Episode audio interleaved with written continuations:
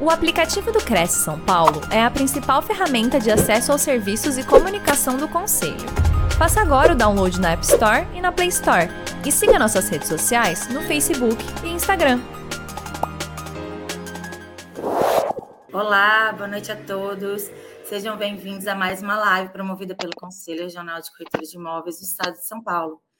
Gratificante estar com vocês novamente, trabalhando sempre para trazer informações relevantes que agregam conhecimento e expressam tendências no mercado de trabalho e que poderão servir como diferencial na sua jornada profissional. Então, para se manter atualizado, baixe o aplicativo do Cresce no seu smartphone e acompanhe nossa programação diária pela TV Cresce, Facebook, opa, desculpa, Facebook, YouTube e deixe seu comentário, sugestões, questionamentos, dúvidas e nos ajude a divulgar conhecimento. Essa noite, estamos trazendo o tema falsidade, é, falsidade documental no direito imobiliário. É, quem vai falar sobre o tema é o doutor Rodrigo Ramon Bezerra. Ele é bacharel em Direito pela Universidade da cidade de São Paulo, especialista em Direito Civil e Processo Civil pelo Centro Universitário Salesiano de São Paulo e em Direito Médico e da Saúde pela Universidade Luterana do Brasil, UBRA docente pelo Centro Paulo Souza de São Paulo, palestrante do Conselho Regional de Corretores de, de Imóveis, do CRES aqui de São Paulo, da segunda região, formador de opinião nas redes sociais, Instagram, arroba rr, é, arroba rramon, underline Bezerra, é sócio fundador da empresa Ramon Bezerra e Arruda Sociedade de Advogados. Ele falará essa noite é, sobre a importância da veracidade documental, que é assunto de extrema relevância para os corretores de imóveis. O tema trará a prevenção jurídica como pano de fundo na proteção das relações contratuais. Tudo bem, Rodrigo? Boa noite, como está? Tudo jóia? Boa noite, muito obrigado, obrigado pela apresentação, agradeço demais aí essa nova oportunidade aí de, dessa palestra. Muito obrigado. Nós que agradecemos a sua presença à noite, dividir com a gente um pouquinho da sua experiência, né? Seu tempo essa noite. Então, vamos lá, a palavra é sua. Vamos lá. Vamos lá. E geralmente eu chamo, viu? Chamo o moderador aí.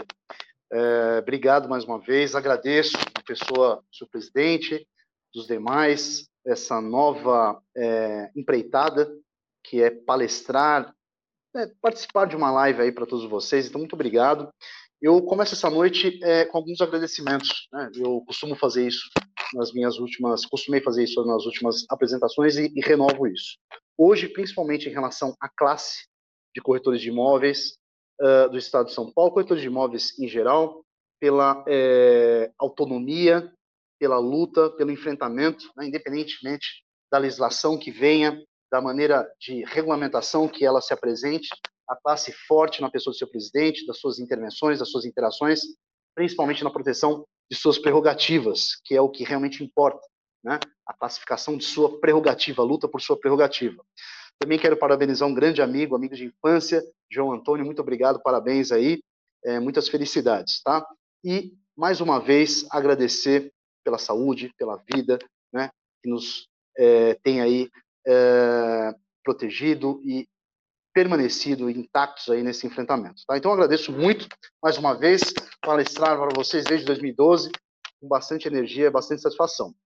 Eu começo esse tema uh, falando, uh, compartilhando com vocês da minha, uh, da minha história como advogado, onde houve realmente enfrentamento desse tema falsidade documental, não só em relação ao direito imobiliário, mas a falsidade documental como um todo. Né? E eu trago aqui de maneira muito sutil, né, muito sigilosa, vamos dizer assim, né, uh, compartilhando com vocês aqui de maneira muito discreta, essas pequenas experiências, essas experiências que eu tive, algumas delas ainda em debate, debate judicial, e por isso que eu realmente protejo aí a identidade das partes, envolvendo, dentre outros temas, né, temas multidisciplinares, essa, essa questão, esse subtítulo, vamos dizer assim, falsidade documental. Uma das situações foi entre uma construtora e um condomínio. E essa, essa demanda, ela de pano de fundo, ela trouxe um questionamento de uma assinatura na Assembleia Geral Ordinária, assinatura de um condômino.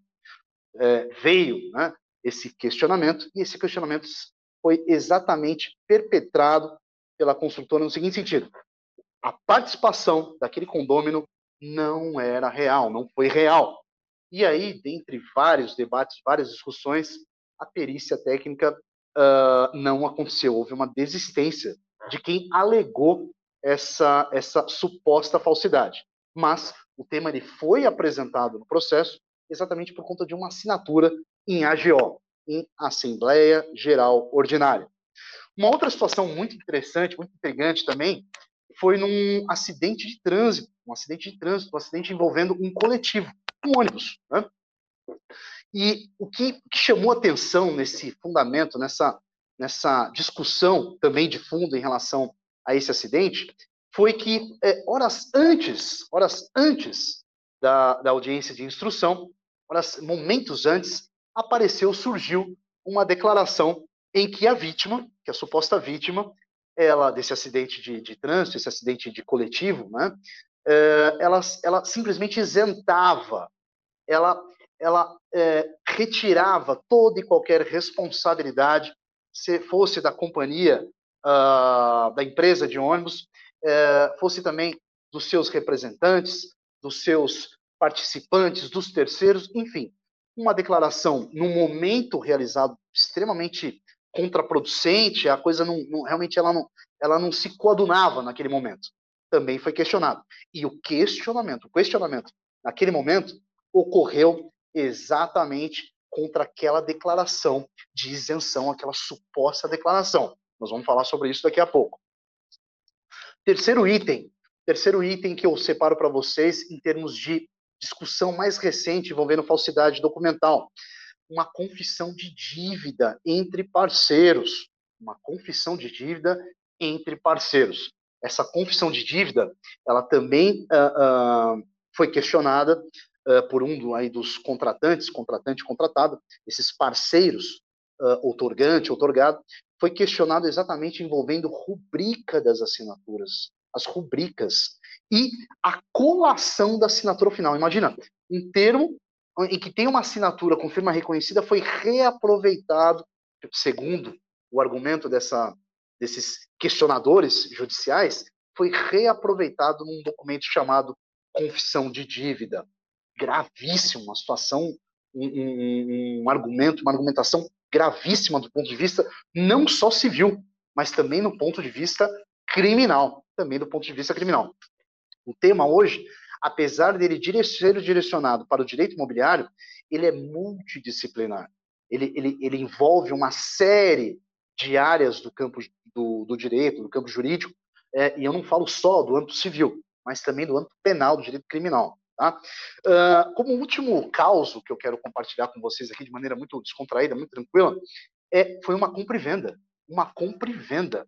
A compra e venda é, tida por suposto intermediador, por um falso intermediador, frise um falso corretor.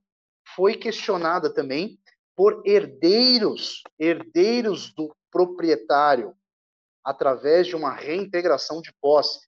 Então, veja, eu tenho confissão de dívida questionada, eu tenho compra e venda questionada, acidente também, existindo questionamento de termo de declaração, e também construtora e uh, condomínio, também numa questão aí envolvendo assinatura em ata de assembleia. Olha lá, a presença também foi questionada.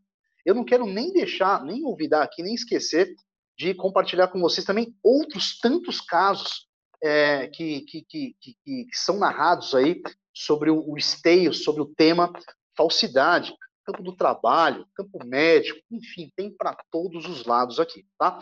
Então, passando esse introito, esse proêmio, essas primeiras linhas sobre a, a questão da falsidade, nós vamos rumar agora para a composição do que é realmente, do que pelo menos que permeia a falsidade documental no âmbito do direito imobiliário. Tá? E eu já começo trazendo uma assertiva para vocês, esse, esse, reinício. Eu começo com vocês trazendo uma assertiva. O direito uh, imobiliário, o direito imobiliário, ele não é de forma alguma imutável.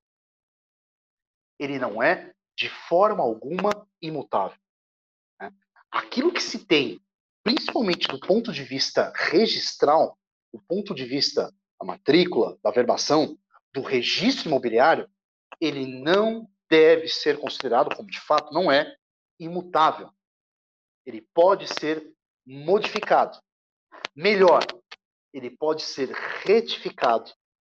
Ele pode ser anulado. Pode ser retificado e pode ser anulado.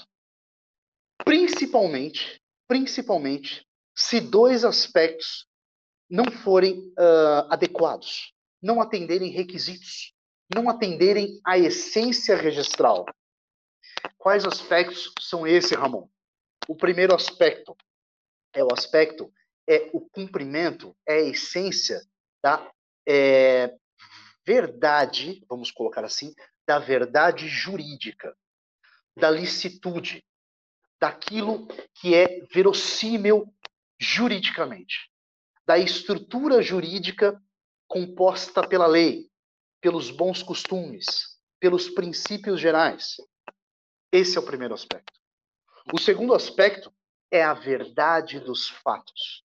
É o elemento vontade das partes, o elemento volitivo, os atos que foram realmente vislumbrados, né, petrificados, compostos pelas partes. Verdade jurídica, verdade dos fatos. São essas, são esses requisitos que permeiam é, a autenticidade, vamos dizer assim, né, a, o reconhecimento de essencialidade do registro. Se esses requisitos, se essas essências não estiverem presentes, eu tenho uma mutabilidade, eu tenho uma mudança do registro. Eu tenho uma alteração do registro. E eu posso ter também a nulidade desse registro. A nulidade desse registro. Seguindo adiante, eu tenho o artigo 1247 do Código Civil exatamente para validar esse primeiro aspecto que eu trago para vocês. Ou seja, eu tenho como uh, pano de proteção do registro, que não é imutável, a verossimilhança, a verdade dos atos, a verdade jurídica e a possibilidade de modificação se essas essências não foram atendidas, não forem atendidas.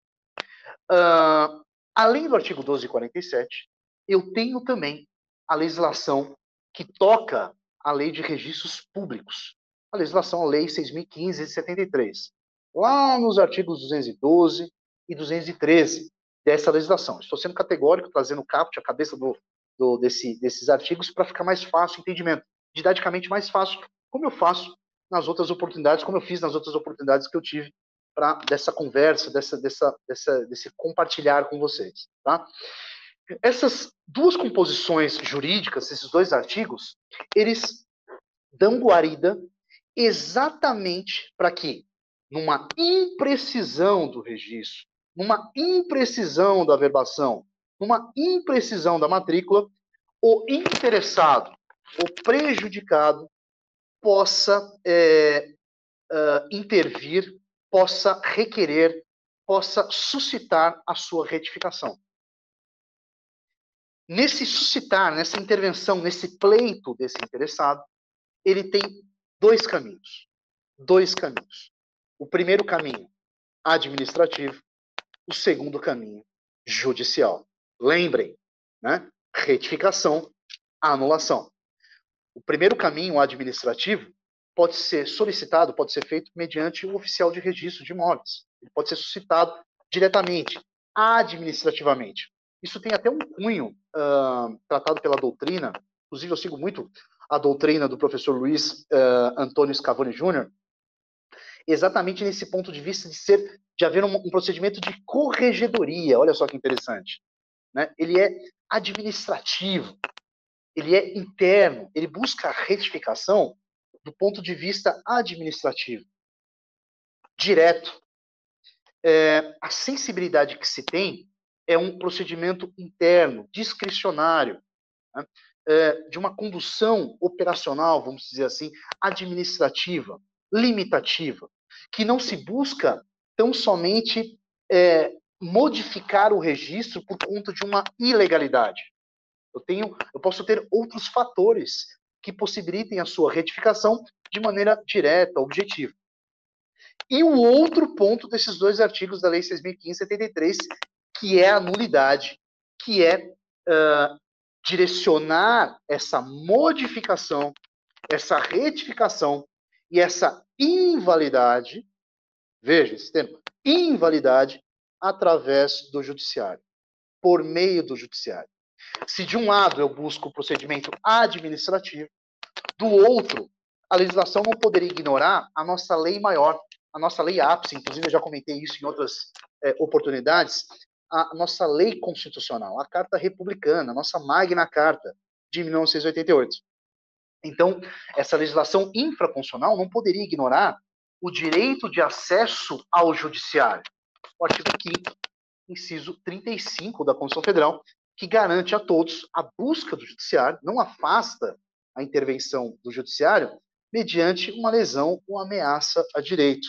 Ok? Então, eu tenho esses dois caminhos a seguir se houver uma imprecisão, se houver é, uma, uma, como que eu posso dizer, uma simulação, olha lá, o caráter de falsidade, se houver um disfarce, se houver uma ilusão, se houver um erro de grafia, se houver algo que possa é, prejudicar o registro, prejudicar a matrícula, inviabilizar a averbação.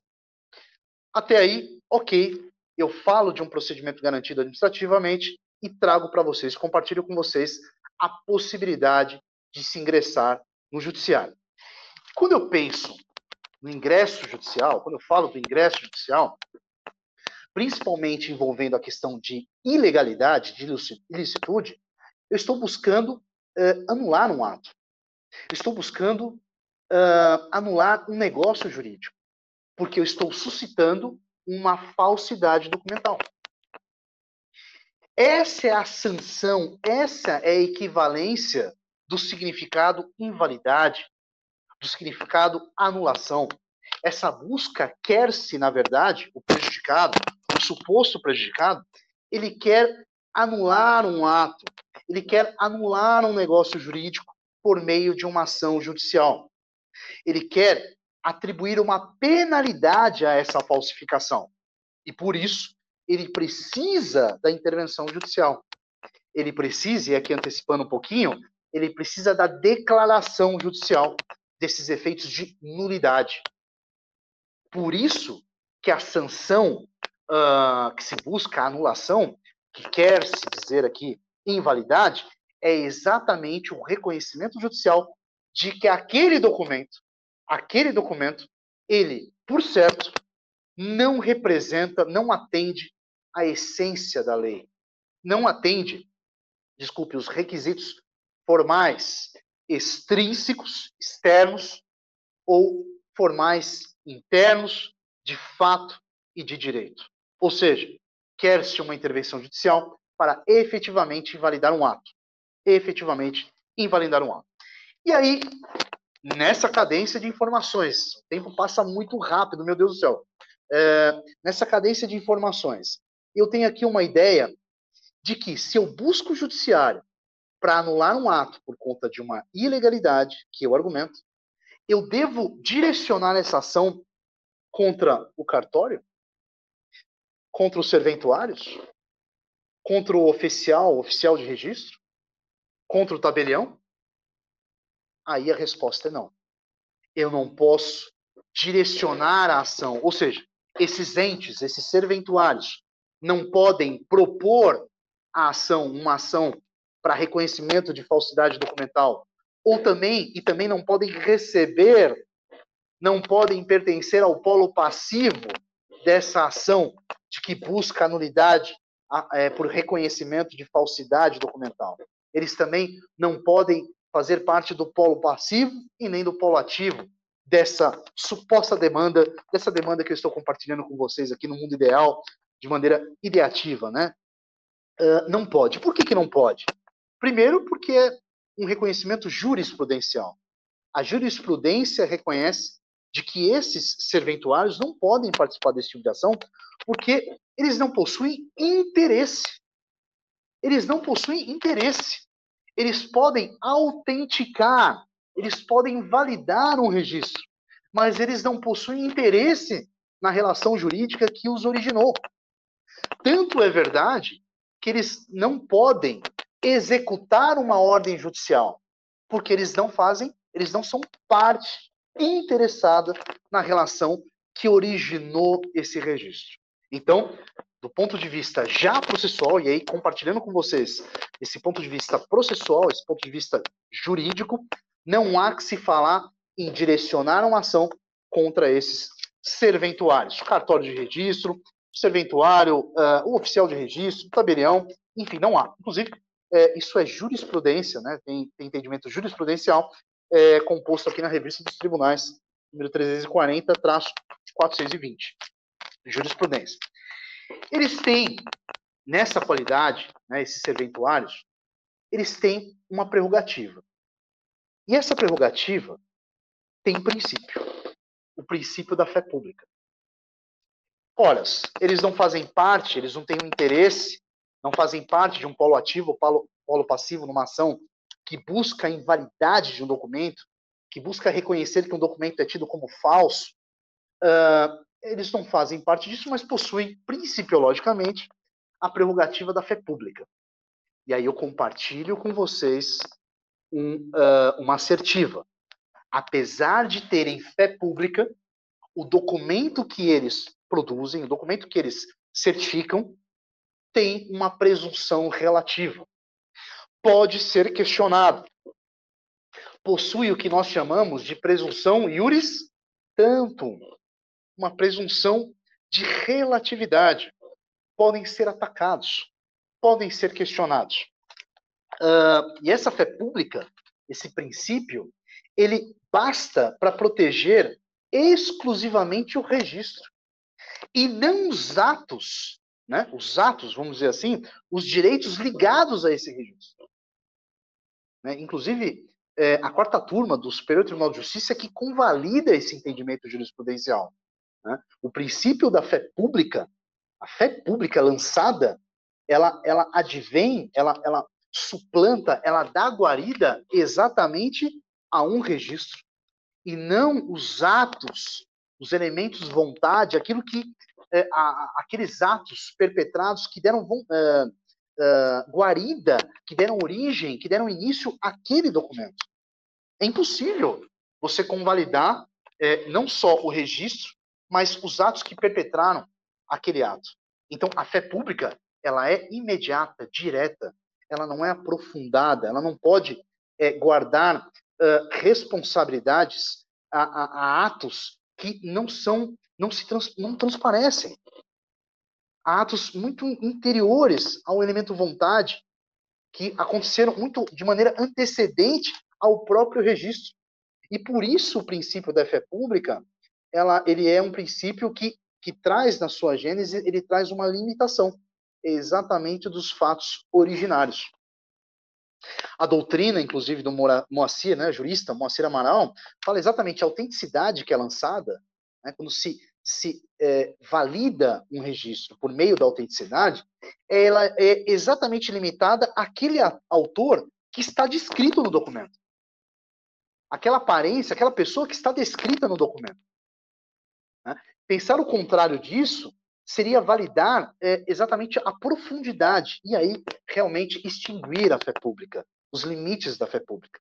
Então, o próprio jurista, jurista é, professor Moacir Amaral, ele traz exatamente essa ideia. A autenticidade é aquela aparência, aquele autor que realmente está descrito aqui, que eu consigo visualizar, e por isso a autenticidade. Não há profundidade. E o contrário da validade da autenticidade, né, é, trazida aí por esse por esse douto jurista? É exatamente forjar autenticidade, forjar, alterar, modificar, né? dar uma ilusão para aquele documento. Isso é o contrário da autenticidade. Né? O que se não pode trazer aqui como é, confecção certa da autenticidade se eu reconhecer, se eu identificar um documento que foi forjado, ainda que parcialmente. Nessa guarida, nessa consequência aqui, é, o tempo, mais uma vez, passando rapidamente, eu tenho a questão do ônus da prova. A partir do momento que é, aquele que se diz prejudicado, aquela pessoa interessada, vamos dizer assim, o interessado, ele suscita, ele, ele, ele, ele fomenta, ainda que na esfera administrativa e judicial, ele fomenta a invalidade de um documento, a falsidade do documento, é dele o ônus da prova. É dele a necessidade de comprovação, né, de contrariedade do documento produzido.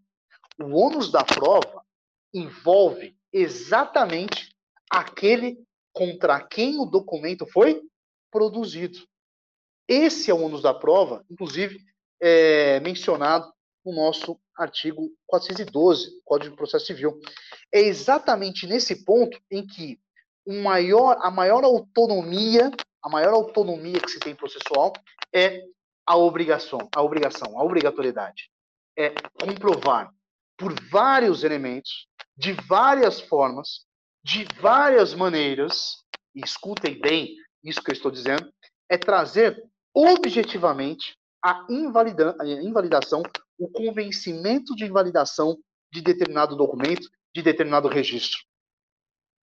É obrigação do que se diz prejudicado, daquele contra quem o documento foi realizado, foi é, mencionado, foi apresentado.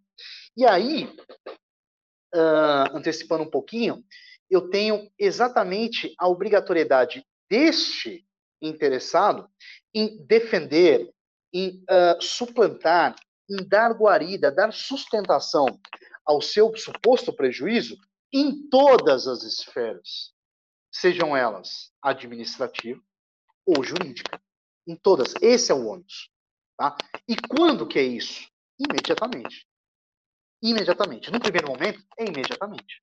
A partir do momento que ele tem conhecimento de um documento e ele se diz prejudicado, ele, ele se diz pontualmente fraudado, ele tem essa obrigatoriedade de intervir contra a confecção desse documento, contra a apresentação deste documento.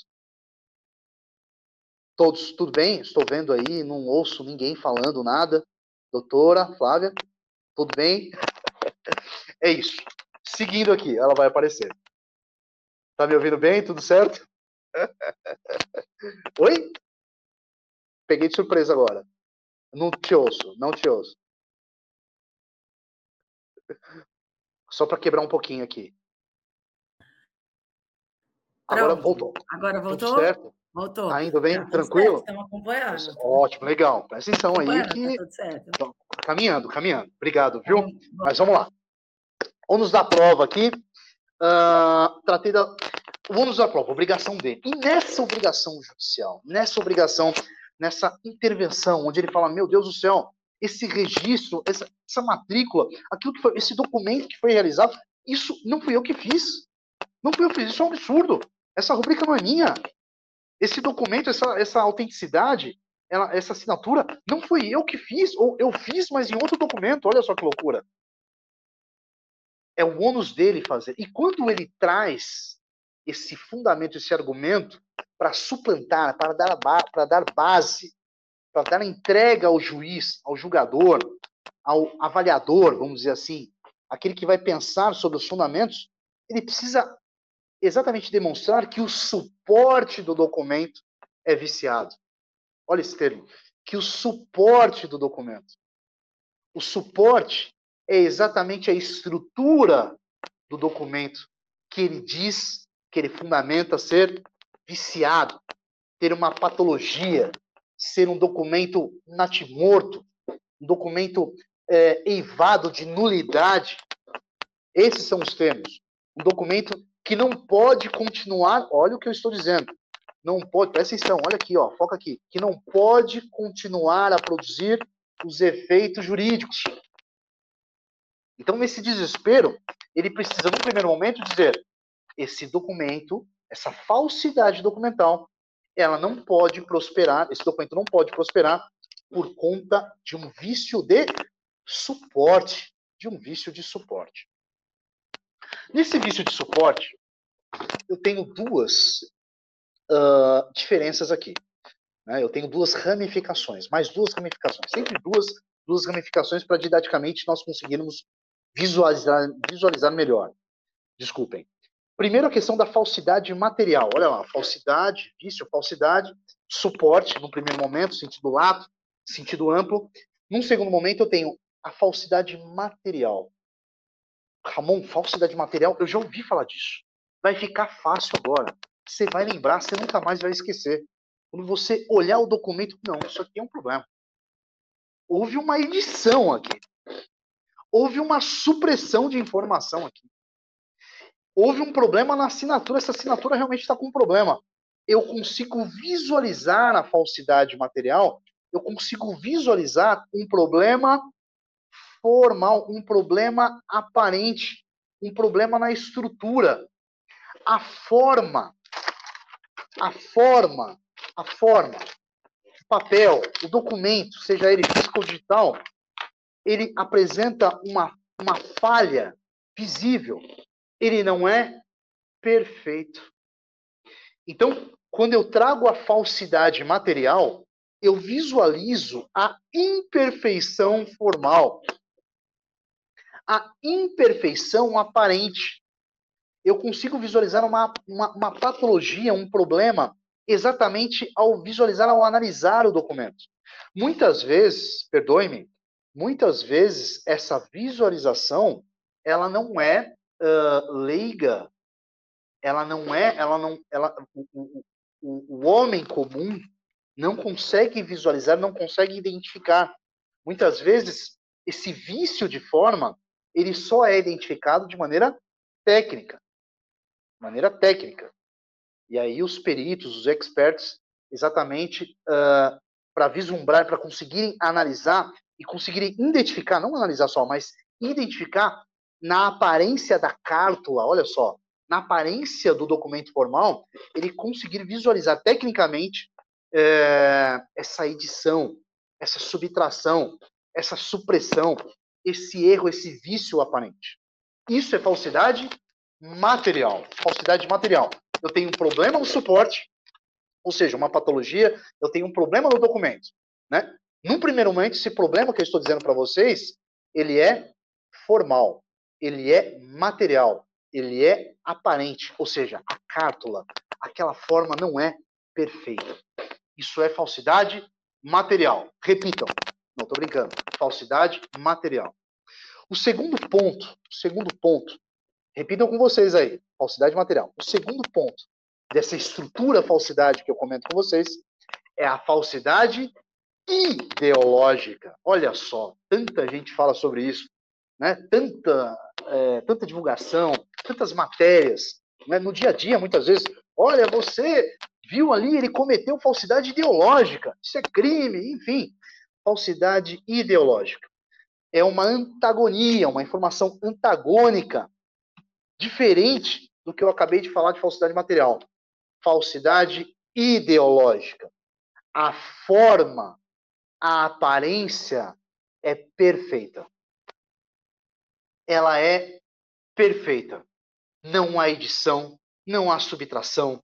O documento tem um selo, tem uma certificação, não tem qualquer tipo de rasura, não tem qualquer edição, não tem qualquer subtração. O documento, na sua forma, ele é válido, ele tem até uma extensão de validade jurídica. Ele tem uma aparência, ele tem uma forma perfeita. Forma imperfeita, falsidade material. Forma perfeita, aparência perfeita, cártula perfeita, o documento, seja ele digital, físico, uma estrutura, numa convalida, convalidação perfeita. Mas o conteúdo dele, o elemento volitivo dele, a originalidade dele, a, a, a veracidade jurídica, a etimologia desse documento é mentirosa, é falsa, é ilusória, é deficiente, é simulada falsidade material, a forma é imperfeita. Falsidade ideológica, a forma ela é perfeita. O conteúdo que é mentiroso.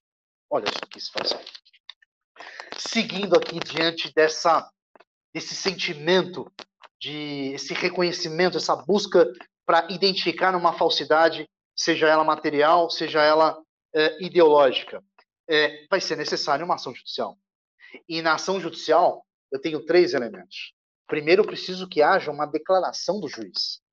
Primeiro eu preciso que haja uma declaração judicial de que aquele referido, suposto documento, e aqui no nosso caso, documento das, das origens, das, das dinâmicas uh, imobiliárias, que esse documento seja é, falso através de uma declaração judicial. Essa declaração judicial, ela precisa permear uma discussão. Ela precisa permear provas, onde o prejudicado buscará judicialmente demonstrar, fundamentar, convencer o magistrado de que aquele documento é falso. E, para tanto, prova pericial, prova pericial e todos os meios de prova em direito admitidos. Prova pericial lá nos idos do 464 até o 480 do Código de Processo Civil são é, composições envolvendo a perícia judicial.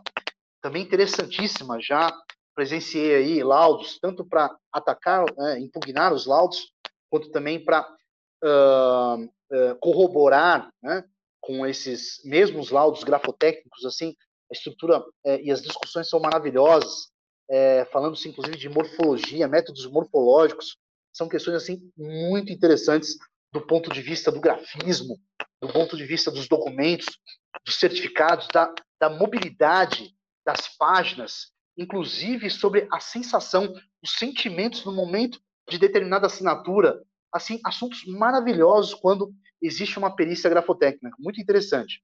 Já tive a oportunidade de participar, muito interessante mesmo. E nesse momento, além da perícia judicial, numa ação judicial estruturada, outros elementos de prova. Não só, muitas vezes a perícia é suficiente, às vezes outros elementos de prova, exatamente para comprovar a falsidade, a incongruência do, da vontade das partes. Aquilo que eu acabei de falar. Tem documentos que são é, formalmente adequados, mas a condução, a estrutura, a origem da vontade das partes não é, é adequada, não, não, não cumpre com a lei, não, são, não é lícita. Por isso que, além de uma perícia para análise formal do documento, também outros meios de prova são admitidos em direito. Valor da causa. Nossa Senhora, já está acabando, meu Deus do céu. Espero tanto, já está acabando já. Que loucura isso. Agora que eu olhei aqui o horário, meu Deus do céu, tô tão agora que eu começo a, a empolgar mais ainda, já está acabando. Uh, para eu não perder aqui o, o, o, ponto, valor da causa de uma ação judicial. Muita gente pergunta, Ramon, mas para entrar com uma ação judicial dessa, é, é, primeiro que a situação já é toda gravosa. Será que vale a pena, inclusive do, do ponto de vista de custos, né? Então, para vocês terem uma ideia, com base no CPC, o artigo 292.2 do Código de Processo Civil, eu tenho, é, isso não é pacífico na doutrina e na jurisprudência, tá? Isso tem uma série de discussão, que eu trago para vocês é a regra geral. A regra geral, a regra que maior se aplica nas ações, né? O custo dela, qual é a base de cálculo dela, de uma determinada ação? O negócio. O negócio que deu origem, é, o ato ou negócio jurídico que deu origem a esse documento falseado. Então, é, se o negócio envolve é, o valor, por exemplo, de 100 mil reais, uma ação judicial, além de outras pendências, outros custos, de repente, a, a, a, o custo inicial, o custo para o Poder Judiciário, vai ter como base 1% desse negócio jurídico entabulado, que aqui, em tese, foi de 100 mil reais. Tá? Então, a ideia é, quando se pensa numa ação, na, na, na distribuição de uma ação judicial, é que a base de cálculo dos custos que serão necessários com essa com esse ingresso judicial, a base de cálculo é um negócio jurídico que deu origem a esse termo, esse documento que supostamente foi fraudado, foi falsificado. Tá? Isso para valor da causa. Para finalizar aqui, uh, é, como eu comentei no início, é uma matéria multidisciplinar, uma matéria que traz vários elementos, várias discussões. Né? Quantas pessoas não ouvem falar, não só da questão de documentos compra e venda, mas é, permuta, doação, enfim, falsidades ou pelo menos documentos adulterados nesse sentido do, do regime imobiliário, do direito imobiliário, mas quantas pessoas não ouvem falar, por exemplo, da parte médica, da, da, da, das estruturas em outros documentos é, envolvendo aí as relações de consumo, né? Então, assim, eu tenho o, o âmbito é, e o tema falsidade, ele é muito amplo, falsidade documental, ele, infelizmente, né, e aí a questão de moralidade, ele é muito amplo, né? infelizmente, há uma gama de atitudes ilícitas, ilegais, que é, engendram, né, enveredam por essa, por essa confecção, por esse, por esse ato, né, é, infelizmente aí lamentável. E, obviamente, o direito penal deveria né, é, obter um tipo penal, ou seja, vislumbrar uma, uma, uma legislação que pudesse se aplicar, se adequar ao caso concreto, ter uma que a gente chama de subsunção, né? Exatamente aquele mundo ideal uh, da norma ao caso concreto. E o direito penal tinha obrigação, tinha que, que, que é, prever uma, uma norma que pudesse se aplicar ao caso concreto. E nós temos duas normas que são referências, né, que eu trago como referência aqui, nesse rápido momento, uh, como vislumbre de um fato, de uma falsidade, de um ato ilícito, causando-se aí a falsidade documental. Uma para o documento público, a outra para o documento particular, o documento privado, né, os artigos 297, 298 do Código Penal. O primeiro, que é a falsidade do documento público, né? E aí, quando eu falo falsidade, é a falsidade em sentido amplo aqui, tá? No suporte que eu comentei até agora. Uh, no âmbito de uh, documentação pública, falsidade pública, eu tenho uma previsão aí de reclusão, olha só, regime inicial fechado, de um uh, de dois anos a seis anos, tá? Dois anos a seis anos, mais multa. Isso no âmbito público, o direito à documentação pública. No âmbito privado, contratos, né, termos, documentos privativos, eu tenho também o artigo 298 do Código Penal, que traz aí uma gama de previsões envolvendo falsidade, a consequência é, de um a cinco anos e multa, tá? É, também iniciado com crime é, com a penalidade de reclusão.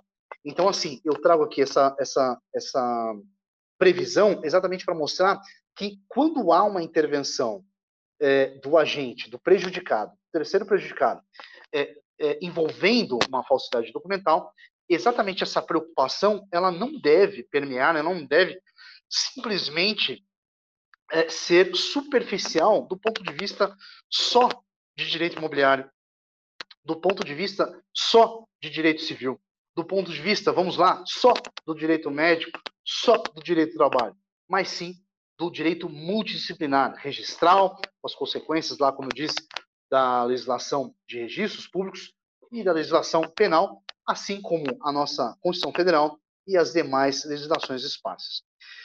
Uh, doutora Flávia, eu estou surpreso aqui, foi rápido, passou voando. Eu chego ao final da minha exposição. É, espero que eu não tenha sido tão rápido, que espero, espero que tenha não, sido claro. Mas é isso, tá? Eu estou à disposição aqui para vocês. Não, foi ótimo, doutor. Muito parabéns. Adorei obrigado. a sua live, a sua explicação. Obrigado. Adorei a sua aula. Muito obrigado. E é um assunto realmente muito complicado, né? É Parece simples, mas não é. Não é. Nem um pouco. Até porque tem Eu... muitos detalhes. Né? E conseguir colocar é, ele na prática para conseguir realmente visualizar o quanto é importante, é, acho que é o mais difícil, né? Para ver, a, vamos pensar, é, por exemplo, poder achar os erros das matrículas, né, nas certidões, ou hum. assinaturas que nem né, você falou vários, deu vários exemplos. Mas uhum. ver tudo isso, colocar na prática, acho que é bem complicado, né?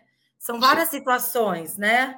De, de do, do, do, do, que é nulo, do que é anulável, né?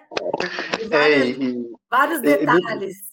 Que tem Verdade, que, e, tem que e é muito difícil você expor isso, né, doutora Flávia? É muito difícil. Muito. Porque é, é, por isso que as minhas parcerias com os corretores, e, em várias frentes, a parceria do advogado e o corretor de imóveis, ela vem assim muito no preventivo. Ela, ela tem essa nuance de, de, de você ter esses dois mundos, mas principalmente buscando a prevenção. Porque Sim. didaticamente é difícil, imagina a prática. Você identificar isso. Eu concordo plenamente contigo. É muito difícil. É, não, mas a prevenção é o melhor, né? Ah. O melhor dos mundos. Conseguir, conseguir ser até isso. É aí que tá também, né? Muita gente às vezes passa batido achando que é bobeira ou que já vai estar tá tudo certo, porque presume-se às vezes que os documentos estão corretos, mas existem erros. Existem erros no, existe erro no cartório, né? na, na digitação, da, do, dos documentos. Então, e às vezes um nome ali, um sobrenome que colocou errado, depois compromete até lá na frente, né? Transcrição no, do imóvel, detalhes dele, para depois fazer a construção. Então, são vários detalhes, inclusive, né? Para se ater, realmente. É bem complicado. É bem complicado. Mas é muito legal, viu? Você falou de um jeito muito, muito bom. Que eu, ah, entender, sim. Parabéns. E a ideia é, minimamente, a, aquele, aquele profissional, para é, que ele consiga lembrar, olha, eu acho que aconteceu alguma coisa, para ele conseguir ter uma ideia da retificação administrativa, judicial, o mínimo possível daquela identificação, falsidade material, é, é para ficar no coração, é para não esquecer mais de mim. É isso que eu. Então, é, como, é que, como é que você tem a, a ver as assinaturas, né? Comparar elas? Seria comparando mesmo. Então, a tua pergunta é ótima, porque assim, eu tive experiência para acompanhar perícias, impugnar, como eu disse, mas também corroborar com ela, convalidar com, com essas perícias, e às vezes os traços eles são muito parecidos, né? Mas a base das assinaturas muitas vezes elas se apresentam de acordo com o sentimento local que é feito. Eu já vi inclusive análises do grampeador, dos furos do grampo. Nossa. em perícia. É, erro grosseiro, né? Olha só que interessante. Então, o erro grosseiro deve ficar mais fácil, mas o problema são esses detalhes. Exatamente. E aí é só parceria, é só aí talvez a, a declaratória judicial. Talvez que não, não, e, não consiga. E realmente... as, as rúbricas, né? Nas... Não, tem, tem muita diferença? Olha, é... Qual é o nível da validade? Ela, na análise, muitas vezes tem. Porque é, existe um, um, exame que eles fazem, na, na, principalmente na parte pericial, onde a pessoa faz por diversas vezes, por muitos, muitas é, quantidades mesmo, enormes, de rubricas. E aí, essa identificação, essa maneira de fazer, em algum momento a pessoa vai ceder, né? ela vai ficar mais uh, natural. E é esse natural ah, que vai sim. ser identificado como ação. Isso numa perícia, tá? Eu não sou perito Entendi, grafotécnico, nossa. mas é, é bem interessante. É bem interessante. Chega uma hora que a pessoa não fica tão detalhista, né? Não, não. E aparece... atenta ao detalhe pra, pra, na é. cópia, assim, né? E aparece com o fraudador. O fraudador é, aparece e isso fica é, natural, depois de 30, 40 assinaturas. Fica bem Mas, por exemplo, num documento é, de compra e venda, por exemplo, é, a falta da rúbrica, qual é a, a consequência da rúbrica? Então, então muitas, é, tem, tem. Em algumas situações, é, a parte pode discutir que aquela página ela não, ela não uh, aqueceu, ela não concordou. Por isso que é importante não só é, a assinatura em cada página, seja ela por um sinal distintivo, por alguma coisa sentido, mas também a numeração. Olha que interessante né, uma documentação, às vezes tem um contrato e falta o número 2, a página 2, a página 4. E futuramente, por mais que, que haja uma validade, uma assinatura, uma, uma autenticidade de, da assinatura ao final, às vezes a parte pode falar: escuta, aquele documento, aquelas folhas 5, não foram aquecidas por mim. Eu desconheço aquele conteúdo. Olha que loucura. Então, além da rubrica, eu tenho, eu tenho a questão de página. Eu tenho muitas vezes o cabeçalho e o rodapé eu tenho o número das cláusulas que dão continuidade, tudo isso com uma importância de validade documental. Isso na forma. Olha lá, a aparência, a forma desse documento. É, ainda tem o conteúdo. ainda tem o conteúdo, aquela, aquela questão do elemento volitivo. Né? É, pois é, exatamente. Poxa vida. É. A gente pode é, até é, é muito aqui. importante, realmente. O contrato é tudo. Né? Papel é, é, é ele que prova. Né? A gente, gente, bom, eu falo, já, eu, já, eu mesma já pequei com isso e depois eu me comprometi.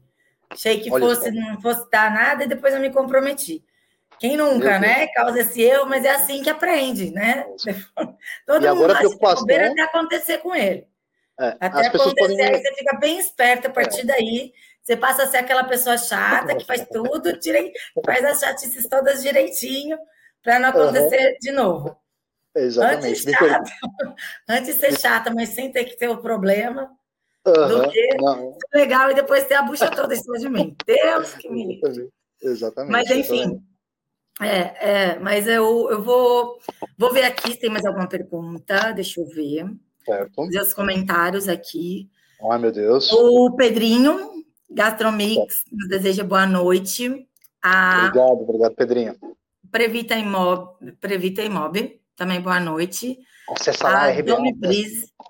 Você conhece? Não, pô, Ah, é todo mundo agora, olha, muito É, prazer, tem, é, sempre tem de ba- bastante lugares, né? Bem legal. Aham. Obrigado, Bem gente, legal. Quando o obrigado. pessoal interage, né? Vai todo mundo acompanha, Nossa. bacana. É, Aham. o Domi Brises também, Olá, boa aula, turma, bons negócios. E Samara Souza, de comunicações, marketing digital. Muito, muito importante esses ensinamentos. O Ednilson Rodrigues, corretor, também nos deseja boa noite. O Ricardo Landucci, a Samara, né, também nos deseja é, bem-vinda, né? Ótima live. Obrigado. Obrigada, gente. Obrigada. Bom, eu vou parar por aqui, né? Vou agradeço a todos pela presença essa noite aqui com a gente. Agradeço em nome da diretoria e do presidente José Augusto Viana Neto. Em especial você, doutora, adorei a sua live. Muito obrigada, né, pelo seu tempo, por, por nos ensinar, por dividir com a gente um pouquinho do, dos seus conhecimentos, viu? Foi Obrigado. muito bom. Aprendi demais. E eu te Obrigado. agradeço muito. Espero te ver Eu aqui de também. novo para a gente favor. fazer uma live dessa, viu? Vou aguardar o convite. Muito obrigado mesmo. Muita Obrigada, satisfação. gente. Boa noite, bons negócios a todos. Fique com. Deus. Até a próxima. Até. Tchau, tchau.